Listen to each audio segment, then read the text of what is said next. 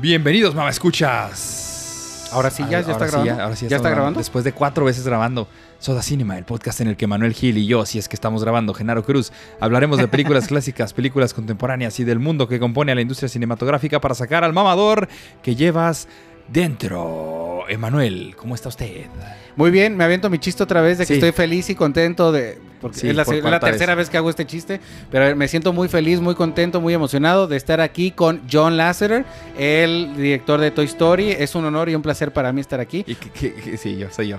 Buenos días, buenas tardes, buenas noches para el- los Para- que nos estén escuchando, dependiendo de la hora. Y yo soy John Lasseter. Y tú eres. John Lasseter, eh, un, un placer. Ahora sí, ya. Sí, esto sí se grabó. Así Este que, está grabando. Emanuel, ¿qué te Oh. parece? Sí, hablemos, Hablemos de cine.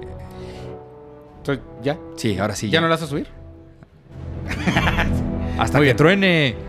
Hoy hablaremos de película estrenada en el año 2012 bajo la dirección de Josh Whedon, que había creado y dirigido principalmente en la televisión con Buffy la cazavampiros, siendo Firefly su proyecto más importante, un western espacial. Con un presupuesto aproximado de 220 millones, esta película recaudó a nivel mundial más de 1.500 millones, siendo el primer gran proyecto de la reina de los blockbusters actualmente, Marvel. Con un reparto que se catalogaría como All Star Cast, un director creativo a cargo del proyecto y con Kevin Feige como la mente maestra detrás de trazar el camino, llega a nosotros Avengers. La primera. La primera. Yo a mí me gusta lo que hace Doctor, aunque no salga aquí Doctor Strange, pero Ahí está, ya se acabó. La primera, o sea, CC, la que se fue haciendo de película en película desde Iron Man. desde Iron Man. Cuando todavía ni era Marvel. Iron Man, Hulk, Universe. este Iron Man 2, Thor, Iron Man 2, Thor, Thor. Capitán América. Y Iron Man ya. 3 antes de no, No. Iron Man 3 es, es después de justo la primera ¿verdad? después de los Avengers. Pero sí, Avengers la primera. Que si usted se acuerda del pendejal de personajes que hubo en Endgame, ya después en las demás, no. Aquí era cuando estaban nomás los primeros cinco, cuatro, cinco. O sea, principalmente cuatro, o sea, que eran, que los- eran este eh, Iron Man, Hulk, eh, Capitán Capitán, América, América, Thor. y, y Thor. Y ¿no? los que Y como que los sidekicks que era Robin que- Hood y Robin- este, Legolas y- Legolas y la señora rusa del cabello rojo que estaba bonita. O sea, se Scarlett Black Johansson. Widow, Black Widow.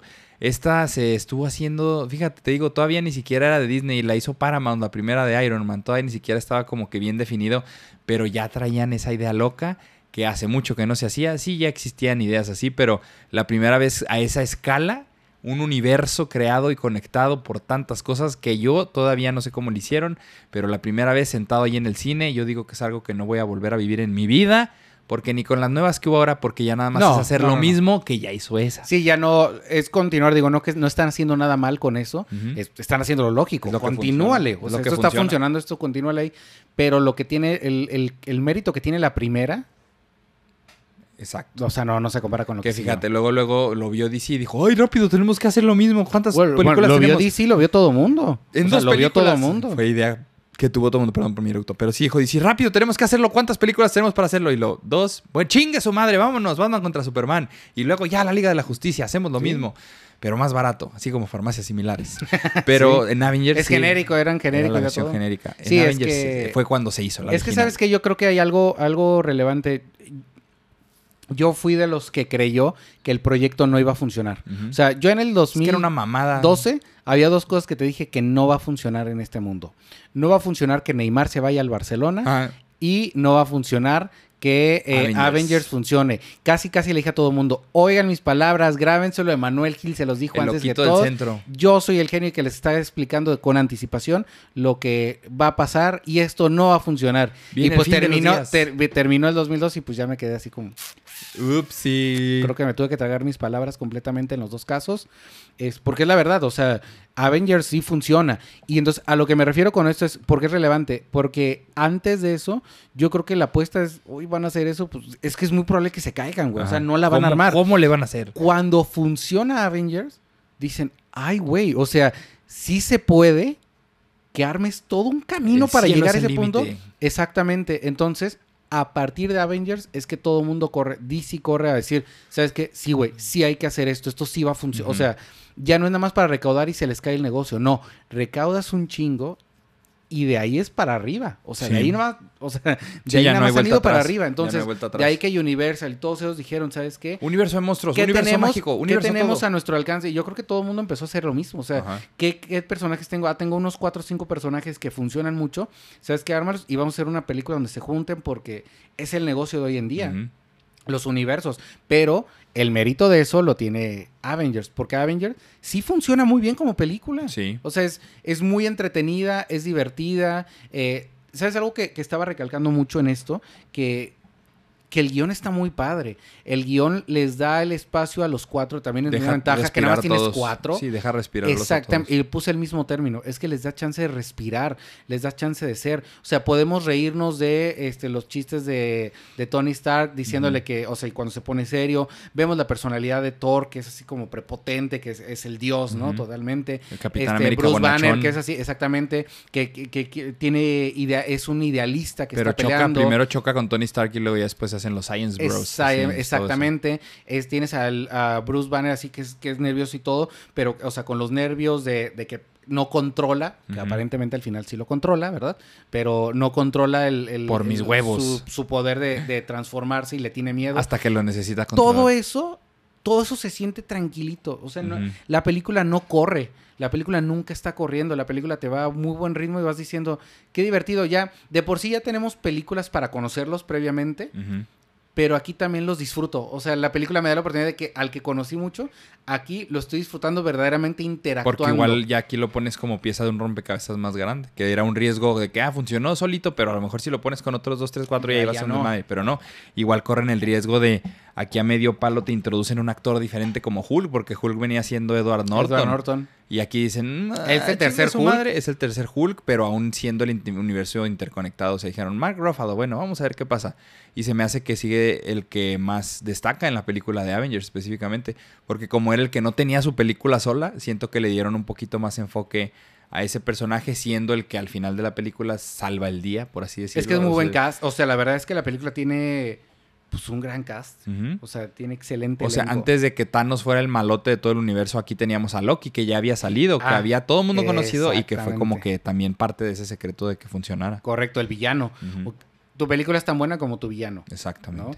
Y Loki, algo que tiene padre a esta película a diferencia de otras, digo, sé que Thanos también, Thanos también duró, pero por ejemplo, Loki sigue vivo, perdón, no, Tiene su tú, serie. me, tú, me, tú me- me me corriges en algo, sino, pero Loki sigue vivo hasta este momento, Sí, hasta el día de hoy el personaje está vivo. Entonces, es un personaje que por mucho que lo derroten, eh, ah, tiene mucha carnita, o sea, eh, te mantiene el ritmo bien, bien metido. Cuando la mayoría de estas películas tienen un villano, que ahí mismo se acabó. O sea, ahí mismo nació y ahí mismo se acabó. Entonces, Simón. no trae más. Aquí tienes de villano a Loki. Que es hermano de uno de los que buenos. es uno de los que es hermano de uno de los, de los, de los principales.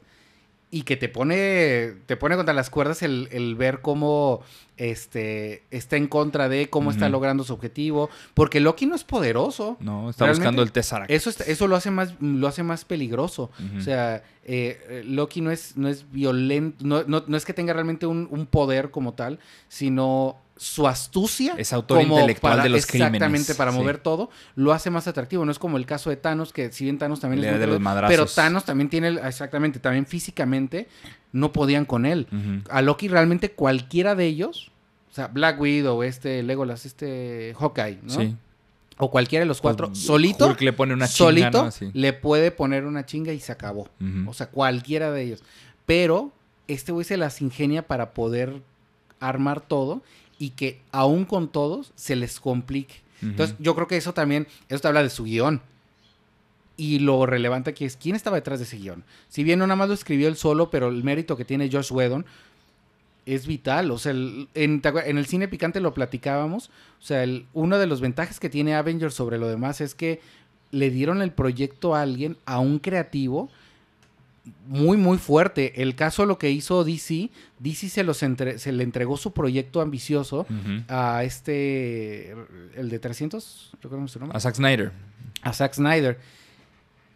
Pero de creativo, yo me quedo con Josh Whedon. Sí, O sea, claro. de Josh Whedon a, a- a- a Zack Snyder, fácil. Porque Joss Whedon algo que tenía era justo que como escritor es muy bueno, Es sabe muy escribir hábil, diálogo, es muy hábil. Y sea, ciencia diálogo- ficción, sal- se le da. diálogo, ciencia ficción, diálogo que rebota uno con otro, o sea, como dices tú, o sea, todo el, el que le dicen el banter, o sea, el, el estar las peleillas que tenían todo el equipo, porque, pues, o sea, al principio, obviamente, el chiste es que no funciona el equipo, sino que funciona hasta que entra el catalizador, que es que matan al agente Coulson, al que era como el segundo de, de este, de Nick Fury. Que es el agente de este peloncito, que lo matan y luego ya ahí es de que, y no manches, traía mis estampitas ahí con él cuando se murió del Capitán América, pero que en realidad las había puesto ahí Nick Fury, ni siquiera, Mm. que él sabía que eso los iba a unir como un equipo. Entonces ves todo eso, de que el equipo al principio no funciona, que ven que tienen que juntarse para realmente, nada más juntos podían derrotar a Loki. Entonces todo eso lo hace para que sea al final una película muy entretenida, que aún así eh, siembra o, eh, o pone las semillitas de lo que está cojeando ahorita, y así cogiendo, está cojeando Marvel ahorita, que es como que el tercer acto, pues, ah, bola en el cielo, bola en el cielo y muchos este, monstruos que pues matan de un madrazo, o sea, o sea, todo eso que aunque es bueno porque lo estamos viendo aquí de que, ah, todos peleando así, es lo que después volvieron a hacer y volvieron a hacer y volvieron a hacer y volvieron a hacer, así como que al final, ¿qué hay? Ah, algo cae del cielo y madrazos en el medio de la ciudad. O sea, esa es la que marcó así como que esa pauta va a ser el final que vamos a usar ya en todas las películas de superhéroes, la de primera de Superman, las otras todas de Marvel, o sea, siempre el final, ¿qué va a ser? Algo en el cielo. Y Sí, madrazos. es la misma película sí. una y otra y otra y otra y otra vez. Pero aún así sigue siendo entretenida porque pues también tiene su mérito el cast, el haber casteado a la gente que agarraron, el juntarlos, el cómo escribieron los personajes, todo eso le añade a que sea una buena película, que es muy rescatable lo que hicieron. Que funcione el equipo de la manera en la que funcionó. Sí, este, el elenco, la, la creatividad de Josh Whedon, o sea, darle las riendas sueltas a un, a un creador. O sea, tuviste Firefly, ¿no? Sí, me gusta mucho. Yo no he visto Firefly, pero por ejemplo, Que es la para, serie- mira, para los escuchas que a lo mejor, yo creo que la mayoría, me atrevo a decir, y no luego por otra cosa, pero eh, la mayoría yo creo que no hemos visto Firefly. Sí, o sea, no, es, fue muy es- de es una, culto. es una serie de culto tal cual. No es muy de culto, es una serie de culto tal cual. Pero lo que hace Firefly, ahorita tú por favor explícanos si podemos ahondar un poquito más porque de ahí se nutre mucho esta película. Es un western en el espacio. Sí. O sea, desde es ahí empiezas equipo. a ver cómo mezcla géneros.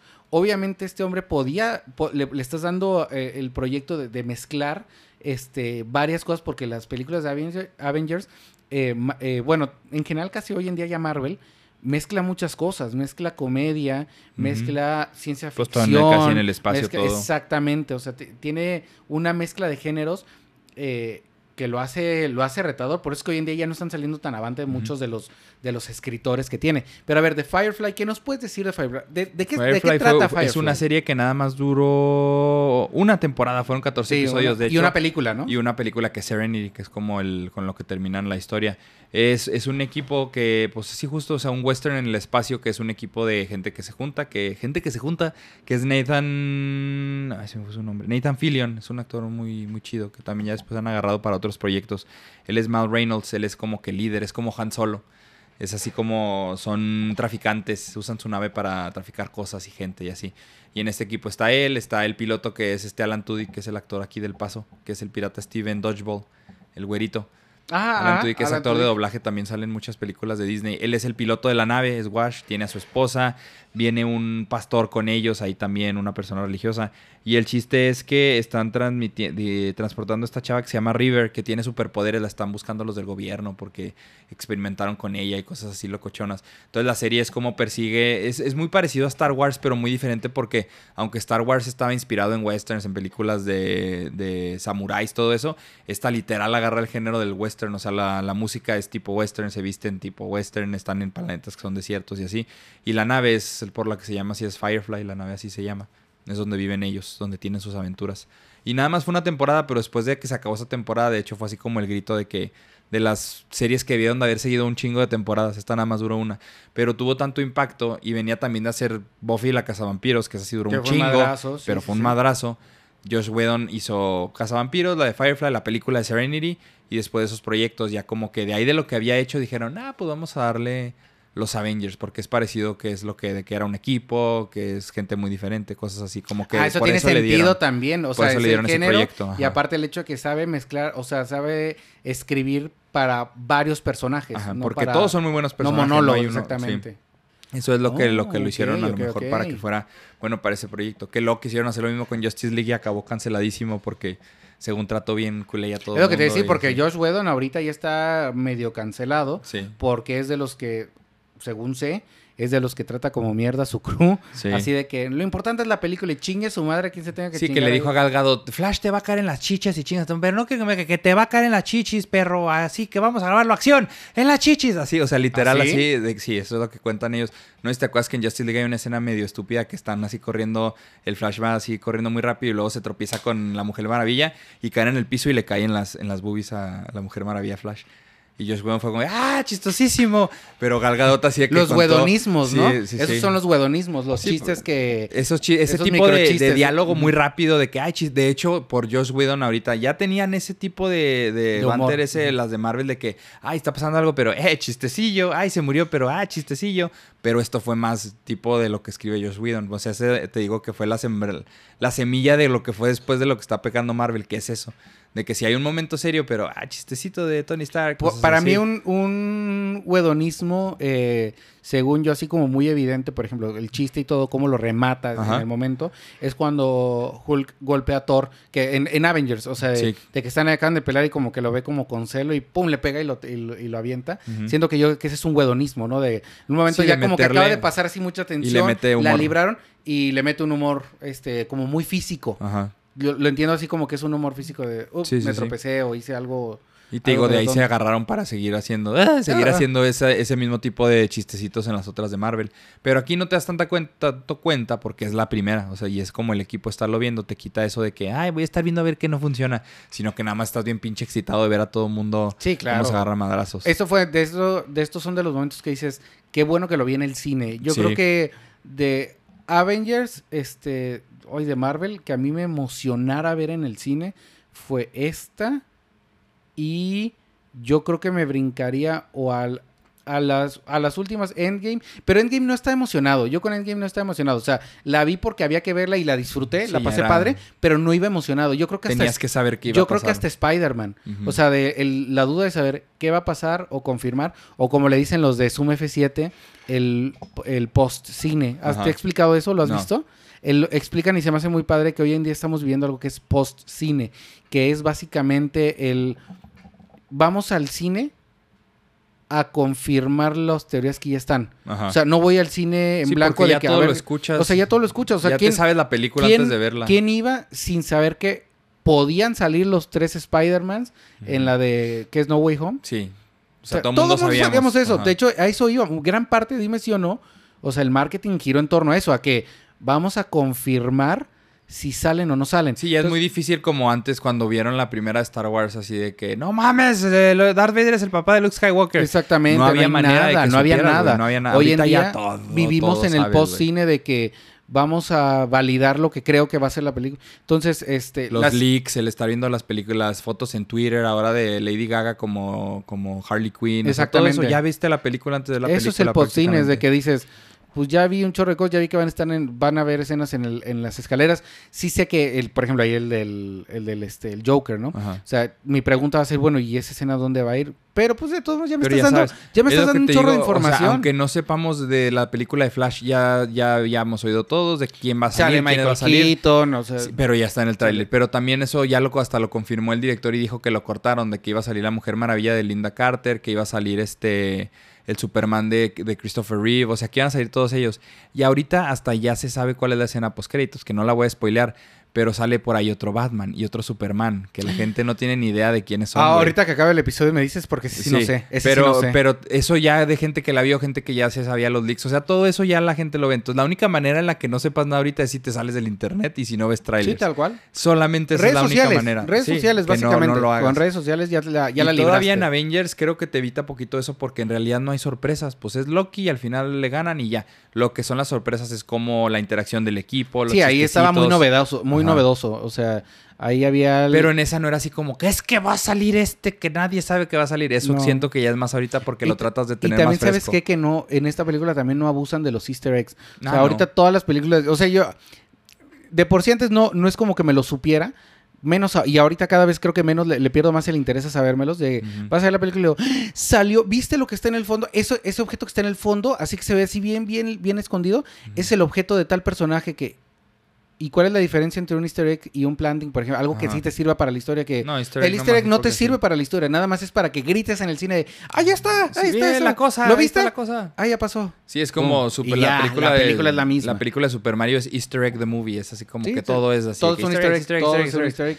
Porque la historia no depende, no gira en torno a eso ni le suma. Realmente es que tú grites en el cine. Pero en Avengers justo no hace esto, no peca de esto, cosa que ya las nuevas de Marvel sí es nada más estar viendo así como que, a ver, ¿qué va a pasar? ¿Qué va a pasar? ¿Qué va a pasar? Es nada más hacer todo más grande, más ruidoso, más explosivo, pero Avengers estaba sencillo, o sea, era se juntan todos porque Loki este, agarró el Tesseract y está en peligro todo Nueva York y pues está muy poderoso y vamos a juntarnos. Pero no era como que en, en la de Thanos, la de Endgame, que era literal pelear por el pinche futuro del universo, y del mundo mundial, de todo lo que existe, de que van a desaparecer a la mitad de la gente del universo. No, aquí era nomás, pues Loki anda de loca y pues vamos a detenerlo. O sea, eso era todo. Lo chistoso era ver cómo interactuaban los del equipo. Eso era todo, eso era todo lo que todos íbamos a ver. Cómo funciona que esté Thor con el Capitán América, con Iron Man, con Hulk. O sea, cómo chingados Sí, le es que a la hacer? uno se centra en la dinámica de Del los equipo. Avengers, Ajá. tal cual. No en los Avengers contra alguien más, sino es los protagonistas y toda la película gira en torno a ellos. Porque luego ve, también era Josh Whedon hizo también la segunda, ¿no? Age of Ultron, la de Ultron. Ah, sí. Que pues no, güey, no, o sea, para nada pudo, pudo este, volver a capturar lo que era la primera. Que supone que era un malo más difícil, que era, pero ahí ya era de que ya estabas como maquila, de que ponme el easter egg de porque ya viene Wakanda y viene el Black Panther. Sí, es ponme que esto, es de a lo esto que otro, voy, Y en Avengers no pasó eso. Avengers, como era la culminación, ahí ya no te estabas preocupando de qué viene después. La película puede funcionar más por sí sola. Sí. O sea, hoy en día ningú- prácticamente ninguna película de Marvel, o bien poquitas, pueden funcionar Pueden por hacer su eso. O sea, era la primera fase nomás. Estas, estas y esta y esta. Se acaba en Avengers y ya. No era de que luego viene esto y esto y esto y... Así nomás. sí, sí. No, no era eso. Ese no era el punto. Y es lo que creo que la hace mejor que las que están haciendo ahorita. Sí, que no, no, está atada a todo lo demás. no, no está atada. O sea, realmente la película no, no está buscando ser un paso más para lo que viene. O sea, no. sí lo termina siendo porque obviamente había una planeación ya para más películas, pero realmente la puedo ver esta película sin la necesidad de, de yo pensar qué es lo que viene. Que viene, ajá. O sea, puedo verla nada más. Y es más, y me atrevo a decir un poquito que puedes ver. Por ejemplo, yo cuando sale Avengers, yo no había visto Thor. Thor la primera. Era la única que no había visto. Sí vi Hulk, sí vi Iron Man, las Pero dos no Iron Man. sentiste que te había yo- faltado algo, ¿no? Y yo, exactamente, y ese es el punto, porque por ejemplo, si, si es relevante, era relevante Thor, por ejemplo, yo creo que más que Capitán América, a lo mejor, o Hulk, yo creo que más que Hulk en todo caso, porque Thor tiene al villano, o sea, Sí, es está el Loki. villano. Es la relación de Y hermanos. yo cuando veo la película, yo no los había visto, pero la película me acuerdo que funcionó muy bien para mí, porque realmente no parte de que tú ya sepas demasiado, o sea, es, él es el villano y puede hacer esto, y esto es lo que quiere, o sea, Sí. puede hacer esto y quiere esto. Entonces, lo entiendes bien claro desde el principio, y pues quién era ya. Ya cuando vi la uno dije, ah, ok, o sea, ya eh, tiene un trasfondo más grande, pero realmente pude ver la uno No sentías y que te no me hizo algo. falta haber visto las demás. Sí, no. No, no, no. Sí, las complementa muy bien, sí, pero Y te No. digo también eso de que era correr riesgo porque aunque sea el universo interconectado, presentan otro actor como Bruce Banner. O sea, así de madrazo nada más entra Ah, a la sí. película y ya es otro actor. Que igual y muchos porque ya había pasado tiempo porque fue la primera Iron Man y luego la segunda fue el, el increíble Hulk que fue la de Edward que Norton. 2008, 2009. Más o menos, o sea, ya para cuando había salido Tres, cuatro años salió. ajá. igual no era como que la más fresca. O sea, antes de eso ya había habido otras películas. Por ejemplo, dices, no mencionas no tan importante el Capitán América, pero sí se me hacía importante porque el Capitán América, de hecho, se llama The First Avenger.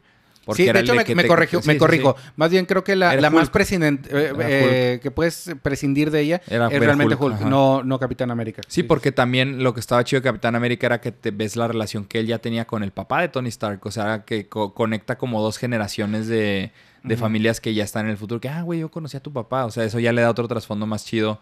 Que ya después, lo que sí vino después de los Avengers, me acuerdo mucho, era la serie con Coulson, el agente que se murió, que era Los Agentes de S.H.I.E.L.D., que salió en la tele. O sea, eso era como que su, plan conectado era nada más ese spin-off. Pero si te acuerdas la escena Sí, no. post créditos, no era como que, ay, ahí viene tal o cual, sino eran los Avengers ya es que al final dicen, ah, pues deberíamos ir a comer shawarma. Y están comiendo Ah, shawarma, al final y ya, nada más. Esa era la escena post créditos, ya. Sí, nada ya, más. eso está padre, Sí. que Ya se acabó, era las eso. escenas post créditos sí eran un poquito más nada más el, el gusto y no ya la necesidad para que hagamos la serie en el cine de veo el- la escena post créditos, Sí. pues para que me agarren, enganchen desde ahí con lo que viene. Y ¡ah! Sí, no, pues ya exactamente. listo para la siguiente. Simplemente era ponerle el, el, el- ¿cómo dice? El moñito al regalo y ya. Sí. O sea, era eso nada más. ¿Tú qué es lo que más te impresionó cuando la viste? De verlos a todos juntos. O sea, ¿qué era lo que más te llamó la atención de la película? ¿Sabes qué? Que el... eh, verlos juntos, sí. eh, me acuerdo cuando están ahí como en, en una nave. o Ajá, sea, sí, en el helicarrier. Y que están ahí los cuatro. volador. Ahí están. Y que de hecho es cuando este eh, atrapan a Loki. Sí, Que lo bajan, en sí, ¿no? prisión, Lo pero este, que bajan y empieza, y empiezas a ver la dinámica de ellos. O sea, yo me acuerdo de decir, este, que la película no me soltaba. La película te tiene así entretenido porque cuando no hay, ¿sabes qué también tiene? Que no tiene, no abusa de la acción.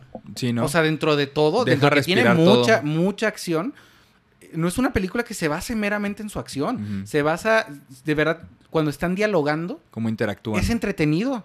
O sea, o te estás riendo, o están hablando algo importante, o están planeando y dices, ah, ok, ok.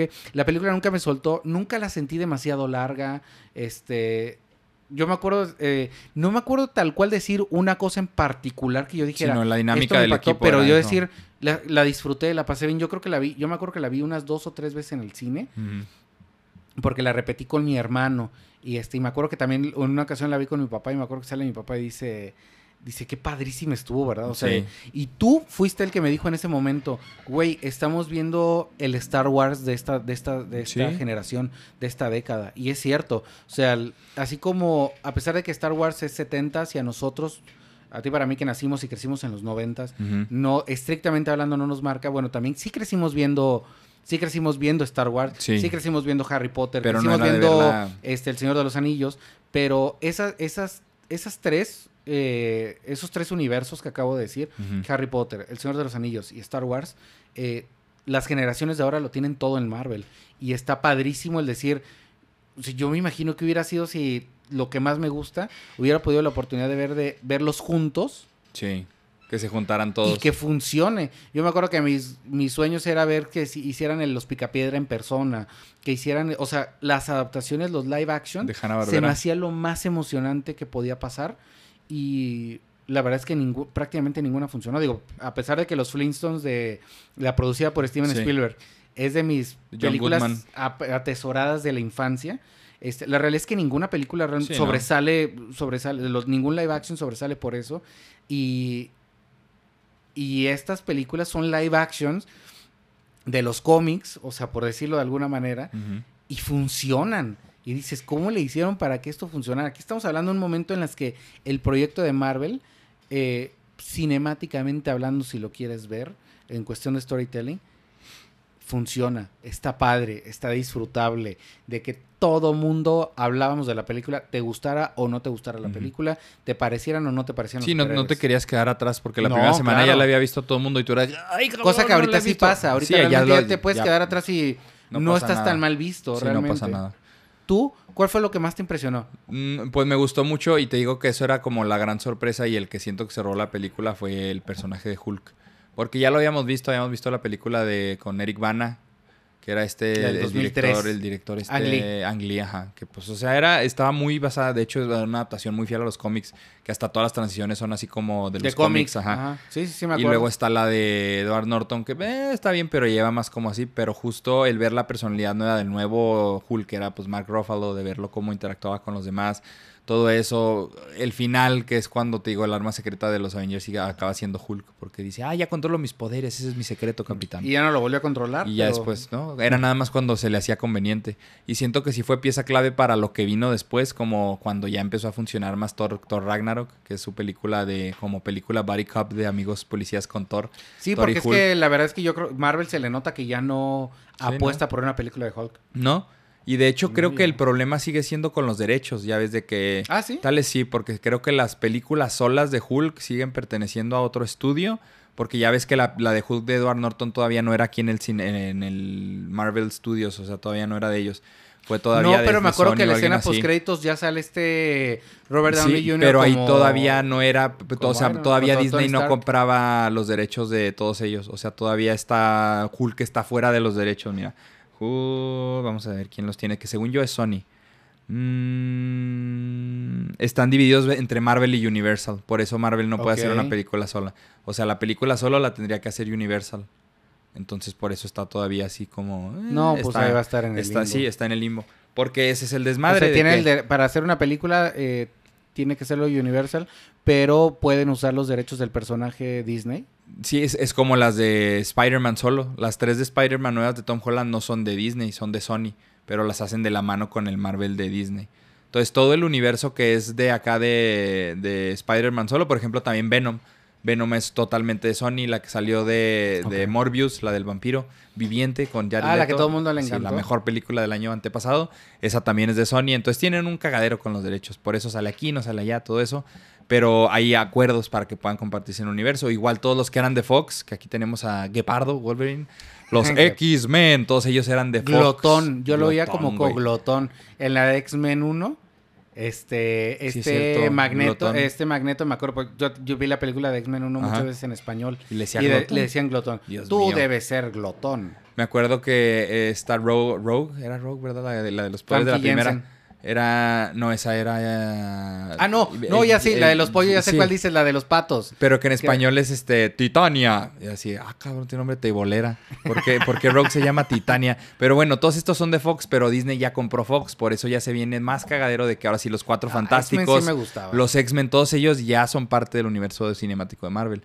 Por eso Deadpool, todos ellos los que eran de Fox y ahora pueden participar en Marvel, en de Marvel de Disney. A mí me gustó mucho lo que hicieron con X-Men, lo que hizo el ya cancelado Otro, otro Bryan Singer, cancelado. otro cancelado. Ay, ya dejen de, De- tocar niños, por Dios, hombre, el Brian las Singer, manos. era Brian, ¿no? Sí, Brian Singer. Este, lo que hizo con X-Men 1 y 2, padrísimo. Pero todo Qué era... forma de arruinar la trilogía. Sí, es como Abrams, eh, este, J.J. Abrams. Brett Ratner hizo la tercera. Es como J.J. Abrams con, con Star Trek. Hace la 1, hace la 2 y dices, güey, esto va padrísimo. Y luego Justin Lin la y tercera. luego abandonan el proyecto en los dos casos, tanto Brian. Singer como, como este J.J. Abrams abandonan los proyectos para hacer otra cosa que no les funcionó a ninguno de los. Bueno, bueno, J.J. Abrams, estrictamente hablando, sí le funcionó, obviamente. Sí, pero no, Este, ya de ahí pero se murió. Dices, güey, esta trilogía hubiera cerrado tan padre. Pero tan que era una padre". alegoría, fíjate, otra de las cosas de que dirijan los que saben. Brian Singer es miembro de la comunidad LGBTQ más eh, todo esto. Y era una alegoría de los, ah, de los eh, mutantes siendo personas gays. Gay. O sea, era Que de no- que... son rechazados. Sí, todos son rechazados, todo el mundo de que no, a los mutantes, no, los, los mutantes no se pueden casar. Bueno, no, ¿verdad? pero los mutantes, que no adopten los mutantes, estaban ahí todos los del PAN. Sí. Que no adopten los mutantes. Sí, que no tuvieran derechos de como Eh, personas. Sí, pero todo eso era un trasfondo que la gente no veía, pero como Brian Singer sí se lo metió, estaba muy interesante la historia de los mutantes. Era de que, papá, no quiero ser mutante. Y a veces era la segunda o en la tercera, el que era el ángel que tenía las, las alas Ah, sí, y claro. se las corta. O sea, eso estaba bien in your face de que estaban hablando de eso. ¿Sabes cómo era? Como que no, papá, ya no soy gay. Era que ya no soy mutante. Todo esto lo hacía que estuviera muy chingona porque no estaba como que muy obvio, pero estaba padre. El cast Sí. también estaba muy chingón. Pero ahora a ver Sí. qué hacen con ellos. Ahora a ver qué hacen con los Sí, X-Men. la verdad, la- yo te digo la verdad, a mí no me emociona pensar lo que puede hacer Marvel con los X-Men. Ojalá y me caiga en la Solo boca. ver el cast, ¿no? Ah, Solo ojalá y me caiga en la boca y que salga algo padrísimo porque X-Men sí me gustaba, sí me gustaba mucho. Y volviendo a Avengers, con todo esto es, es volvemos un poquito a Josh Whedon. La ventaja de dejarle el proyecto a alguien que sepa, esa es chamba del productor. O sea, eso es importante Sí, estar decirlo. escogiendo quién Oye, exactamente, quién la va a escribir, quién la va a dirigir, qué actores podemos conseguir, qué locaciones podemos hacerla. ¿La hacemos en locaciones reales? ¿La hacemos en estudio? Todo eso depende de la mano del productor. Y Marvel tiene, híjole, ay, a ver si no me arrepiento de decir esto, pero yo creo que Marvel tiene al mejor productor o al productor más visionario. Pues en cuanto a lo que está haciendo en eso, cuanto a lo que está haciendo, sí. es que, o sea, la chamba del productor, de, o sea, no, no digo producir como proyectos aislados porque si esas vamos, pues no manches, mejores, pues, obviamente hay mejores, pero dime a alguien de un universo que se le haya atrevido, o sea, que se le aventó. Ahorita ya está fácil hablar, entre comillas fácil, hablar de universos, porque ya sabemos que funcionan. Sin embargo, aún así, de todos, no, no hay un. No ha habido otro universo exitoso. No. Hasta el momento no lo hay. Entonces, más mérito para Kevin Feige. O sea, ¿qué hizo el boss? Él es el boss, verdaderamente. De rifársela y tener la visión hasta hoy y decir que tiene, no me acuerdo si, si es lo que voy a decir es correcto, de que ya tiene las películas de Marvel armadas hasta el 2030. Sí, güey, las fases que siguen ya o todo sea, está... eso es, proba- o sea, está detrás de todo esto el, el que está hilando lo- todos los cables.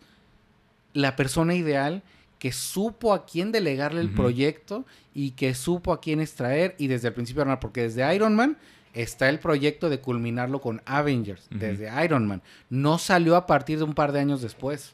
Solo se me ocurre, pues, mi alter ego de John Lasseter, lo que hacía en Pixar, ¿no? Así como que era como la- el guía espiritual, el guía este, creativo de lo que estaba haciendo el estudio.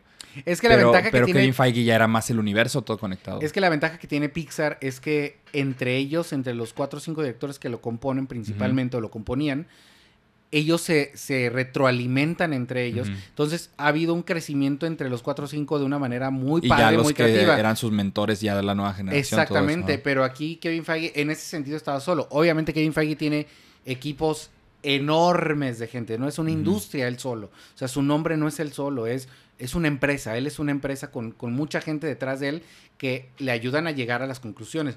Pero Sí. el armar a su equipo y armar el proyecto, Y de hecho ya hasta se puede retirar porque pues también cuando se le acabe lo de Marvel, quién sabe qué vaya a hacer. Pero ya se puede pues, retirar ya. con la feria que hizo con lo de Marvel, sin problema. Y justo esto te digo, está bien chingón porque ver lo que hizo Kevin Feige, ves que lo trataron de hacer otros, fueran buenos, no fueran buenos, y no funcionó, güey. no, no O sea, no funcionó el de Universal, no funcionó el del mundo mágico, mágicoso de Harry Potter. Wizarding World, ajá. No funcionó DC. este DC como lo estaban Hasta tratando de copiar. O sea, lo único que le veo el potencial que pudieran hacer algo así, pero no sé quién pudiera llevar la patuta, es ahora que salió Super Mario Bros. y fue un madrazo. Que venga película de Metroid, que venga película de Zelda, que venga película. O sea, es que tú puedes hacer película Yo me todo la lo que hay rifo, ¿sabes Nintendo. con quién más? Y quién ya lleva un buen, un buen trabajo ahí, Eh, Star Wars. Eh, Solamente que es esta Kathleen Kennedy. no me acuerdo Pero tú me es. dijiste, ¿no? El que ahora el que le deja, le están dejando la chamba como del creativo es. Filoni. Es Dave Filoni, sí, porque está haciendo el Mandalorian, pero la que era la productora de todos estos proyectos era esta Kathleen Kennedy, que viene trabajando toda la vida con Spielberg también. Ella era la que veía esos proyectos y todo eso, pero lo malo de ahí es que venían ya muchas cancelaciones, como esta cosa, estaba la trilogía Ryan Johnson y lo dicen, no, ya no. Y lo estaba la película de pilotos de, de guerra de Star Wars, que era de la directora de Wonder Woman. La- ella, ella iba a dirigir eso, también ya no va a ser. O sea, como que tienen ideas y lo ven que ya no está funcionando tanto las series, todo eso, y como que se hacen para atrás. Pero a Dave Filoni le da un poquito más control porque él fue el creativo detrás de la serie animada, la de los Clone Wars, que esa sí fue un madrazo. Y entre él y, y este Favreau hicieron el Mandalorian. Entonces él sí le pueden decir, ah, bueno, aquí en adelante ahora bueno, tú te si puedes Favreau encargar. está también. Favreau también, acuérdate que Favreau es productor Sí, de, de Avengers. Entonces, es una mente también capacitada para. Sí, no está así como llevar. que tanto en, en el hands-on, pero sí es, lleva parte de... Como para ayudar a transicionar todo, porque él era el que hizo Iron Man. Entonces como para que todos los personajes siguieran, él podía seguir con la mano ahí. Pero pues a ver, a ver qué le depara el futuro de Marvel. Te digo, ya no se ha comparado con esta primera vez que vimos a los Avengers, eso sí. O sea, ah, ya no, nada se no, compara no, con No, eso. ya no. O sea, son. Es el impacto de la primera vez. O sea, y son cosas que. Me- ahí sí me atrevo a decir que ya entiendo la, la gente de antes que dice: Es que tú no sabes porque no lo viviste. Es que tú no. O sea, entiendo Cállate, un punto. Entiendo un punto. Por mucho que hoy en día las nuevas generaciones vean Avengers, muy diferente eso a que la hayas visto. Nos ha tocado, por ejemplo, en nuestro caso, verla en el cine. Y mira que yo te lo digo que no soy fan. Sin embargo, Sabes el impacto que vi el impacto porque me tocó ver las, la- las películas en el cine para llegar a ese punto y Sí. llevarme el, el madrazo así, decir, ¿qué acabo de ver? Y justo para mencionarlo en nuestro universo mamador, o sea, por lo que esta película tiene mucho nivel para hablar de ella y apreciarse, es justo eso. O sea, que esta fue la que dejó en claro cómo se podía hacer un universo cinematográfico. Claro. O sea, eso es el legado de los Avengers de la primera, de, de cómo juntaste a Iron Man, al Capitán América, a Thor, a Hulk, a Hawkeye y a, Black y a la. Black Widow, a la Viuda Negra. Cómo los juntaste y cómo en la pantalla puedes hacer que un equipo así funcione, de que todos son diferentes, todos tienen superpoderes diferentes. O sea, sí funciona, funciona simplemente porque supieron quién escoger para el proyecto, que era Josh Whedon, o sea, que tenía esa experiencia de cómo trabajar con un equipo en la pantalla. Y por eso es una película que vale tanto la pena, porque si la comparas así nada más a madrazo limpio con Justice League, o sea, el- es muy claro el contraste entre esas dos No, pero... películas. y además de que Justice League no tuvo tan buen trabajo en sus pel- en no, las o sea, con películas League individuales. todo está apurado en Justice League, todo es así de que corre, corre, corre, corre, Córrele. corre. Y justo porque trataron de hacer como el pre-Justice League, que es Batman contra Superman, Ya ves que la escena para presentar a todos era de que, ah, Batman ve una, una computadora y luego. Ah, sí. Ah, caray, unos Ah, caray. archivos. Ah, caray, el archivo de la Wonder Woman. Ah, caray. Flash. O sea, en cinco Ah, minutos sí. te trataron de, ah, ahí están todos. Ah, pues si si hago un equipo, así como es que, güey, no ¿Sabes con, qué, con quién lo veía? ¿Cómo andamos antes de tiempo del corte? No, creo que lo podemos acabar ya sin corte. No hay problema. excelente. Ajá. Es el, este, el tema de... ¿Cómo, ¿Cómo se llama esta película? Con Will Smith. Ah, la de, eh, la de superhéroe, eh, Hancock. No, ¿Cuál? no, no. La de los villanos. Ah, Suicide Squad, güey. Suicide, Suicide Squad, Squad. Yo me acuerdo que cuando la vieron esa película, muchos compañeros míos me platicaron de que es que, güey, está malísima. Ajá. O sea, llegaban impactados sí. De lo mala de que la era. película que estaba mala. Y me acuerdo mucho decirles en ese momento es, a ver, espérame, ¿en qué te basabas para esperar que estuviera padre? O sea, y es que dijeron, es que salen un chorro de villanos. Y es lo que, no sé si la gente no había visto, pero para que ese- esta película, o sea, Avengers sola, si no hubieran estado las películas antes, aunque hubieras tenido el mismo elenco y todo, no hubiera funcionado de la misma manera, eso es un hecho. ¿Por qué? Porque no conocemos a los personajes tanto como, como de manera individual, Sí. ¿no? O sea, porque tuvimos dos películas de Iron Man, ya tuvimos, ya tuvimos dos horas Sí, de no Capitán América. igual ya- al equipo. o sea, ya, ya, ya conocimos. Yo le dije, mira, yo no he visto la película, hasta la fecha no la he visto, la de Suicide Squad. Que tengo entendido que qué bueno. Este, pero yo les digo, te garantizo que tiene que haber escenas en las que te lo digan, oh, eh, aquí está él. él siempre hace esto. Ajá. O sea, lo tienes que hacer de una manera rápida porque. Pues te- es, es tengo- esta Amanda es que Waller a leyendo los archivos. te- o sea, tengo la- a leyendo madre. cada Y en archivo este de cada quien. Ajá. en el caso de Justice League es eso, el de Un archivo de computadora. es un archivo, o sea, pues que lo tengo que mostrar rápido y lo tienen que ver de una manera como que es impactante. Qué mejor que poner a Bruce Wayne, digo, si esa es la mejor idea, ponerlo y Mira. Princesa Fiona de Encantador, Princesa ¿Qué es Fiona de esto? Encantador. ¿Una mujer? ¿Una mujer maravilla? ¿Qué es esto? Un... Corre bien rápido, como un flash. Ah, caray. Y este hombre en el agua, como un Aquaman. Ay, Dios. Es como, Sí, cabrón, esa no es la forma sí. en la que se entera. O Sí, es una Porque pendejada. no hay algo armado. Avengers sí lo tiene. Pero fíjate cómo sí se puede hacer, que lo hizo James Gunn, otro cancelado por andar haciendo chistes de pedofilia, pero pues son chistes en Twitter. Pero James Gunn en Los Guardianes de la Galaxia es un equipo, no conocíamos a nadie, son personajes obscuros. O sea, un pinche raccoon que habla, un árbol que habla y nada más dice yo soy Groot, el Star-Lord que era humano y pues la mona verde y, ya la otra mona azul pelona. O sea, dices tú, ¿quiénes son ellos? Pero funcionó porque dentro de la misma película supo cómo ir introduciendo cada personaje, como lo que antes hacían con una película para cada quien, pero esto en una sola película. Y lo volvió a hacer también con su Suicide Squad, que de Suicide Squad de James Gunn sí está buena. E igual es un equipo, no conocías a nadie más que a Harley Quinn, maybe de la primera, Sí. Pero lo hace que funcione. O sea, hay manera de cómo hacerlo, Es pero... que la ventaja yo creo que ahí pues, es eso. Tú, tú le estás dando en el clavo. Es que estás hablando ahí de equipos que la gente no ubica quién es. O sea, entonces tengo la oportunidad de, de hacerlo todo. una manera tranquila. No es la misma chamba decir que ah, hizo una película con, con Groot, que quién era Groot antes, Pues nadie. ¿Quién era este Star Lord? Pues nadie. O sea, entonces tengo la oportunidad de, de presentarlos es oscuro y que, todo. se, y que se vea y que de la oscuridad a la luz. Sí. Pero en el caso de, de, de mm, Justice League, estás Todos hablando. los conocen, güey. Estás hablando que es Batman, Superman, Aquaman. entonces, Aquaman, Flash, La Mujer, Maravilla. Maravilla. Entonces, pues no puedo arrancar de cero. Que todo el pues, mundo sabe quién es. Ya ellos hay una expectativa de los villanos de Suicide Squad. Tengo entendido que varios sí ubicaban a muchos de los personajes. Digo, yo no, pero sé que mucha Pues gente Harley sí. Quinn, nomás Harley Quinn, de, de Deathstroke o Deathshot, que era Will Smith. No, güey. El cholo que sacaba lumbre, el mexa, o sea, el cocodrilo, el... o sea, no, o sea, no, en realidad no. Sí, no, pues no. Quién sabe qué haya pasado, pero sí, o sea, hay formas de hacerlo, sí, sí hay formas de hacerlo.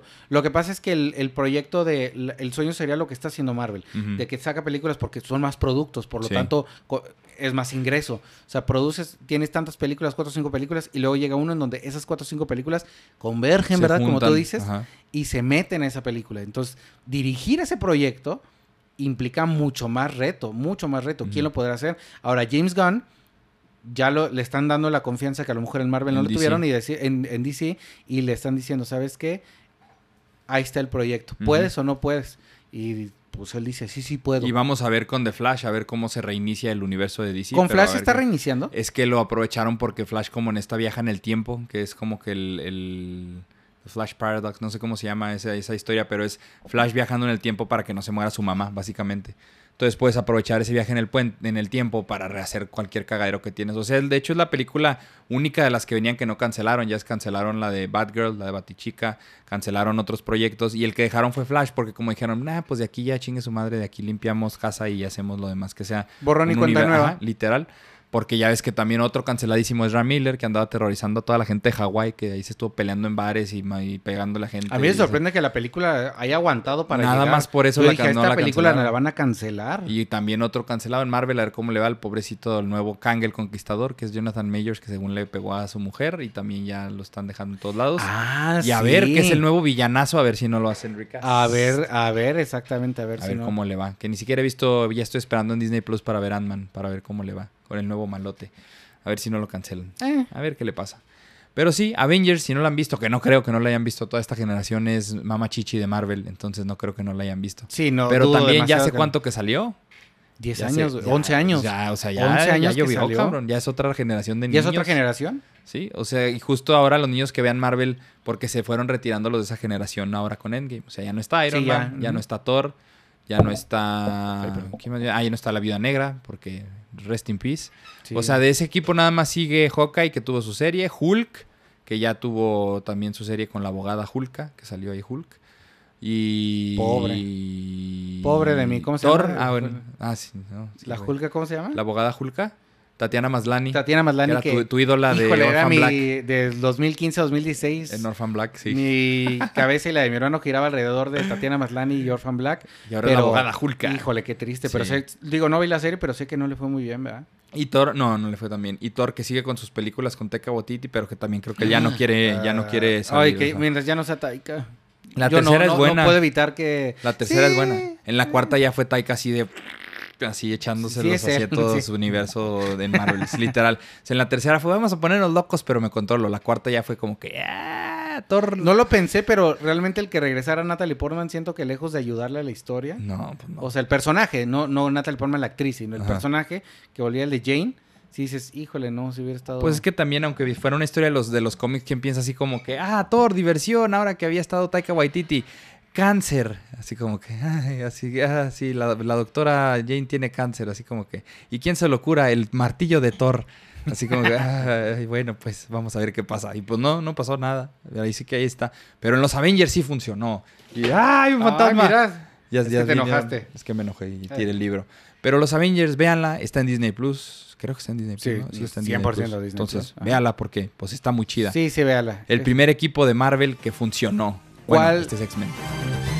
¿Cuántas sodas? Yo le doy a los Avengers cuatro sodas y media. Igual, cuatro sodas y media. Qué copiones. Pero sí, es que tiene sentido. Gepardo, X-Men. Quote de la película.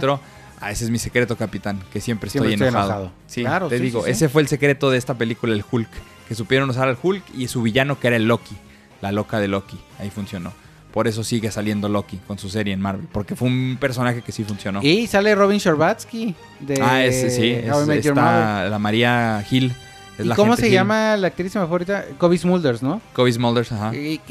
importante. para pues, los fans de How I Met Your Mother es esta Allison, Allison Hannigan. Ajá. Este, Lily recomendó a Kobe Smulders este, con Josh Whedon, porque, porque conocía a Josh Whedon de, de Buffy. De Buffy ¿no? Entonces, eh, si no hay How I Met Your Mother no hubiera estado. Digo, yo sé que es irrelevante porque no es como que ya tenga un peso. Pero está Pero es un, es un dato curioso. Es, un dato mamador. Es un dato mamador. Que, la verdad es que si vemos a Robin Sherbatsky en Avengers, es gracias a Lily. Gracias a Lily que estuvo en Buffy, la Casa Vampiros. De ellos, bueno. Muchas gracias, Mamá Escuchas. Yo soy Genaro Cruz. Y yo, Emanuel Gil. Conviértete en Mamá Escuchas suscribiéndote en tu plataforma favorita. Síguenos en nuestras redes sociales y recomiéndanos con tu mamador o mamadora favorita. Nos vemos en el próximo jueves, mamador, para otro episodio de Soda Cinema, un podcast hecho por mamadores de cine que, no, saben, de, cine. Nos vemos. Ajúlcate, enójate. Ah, estoy enojado. Ah.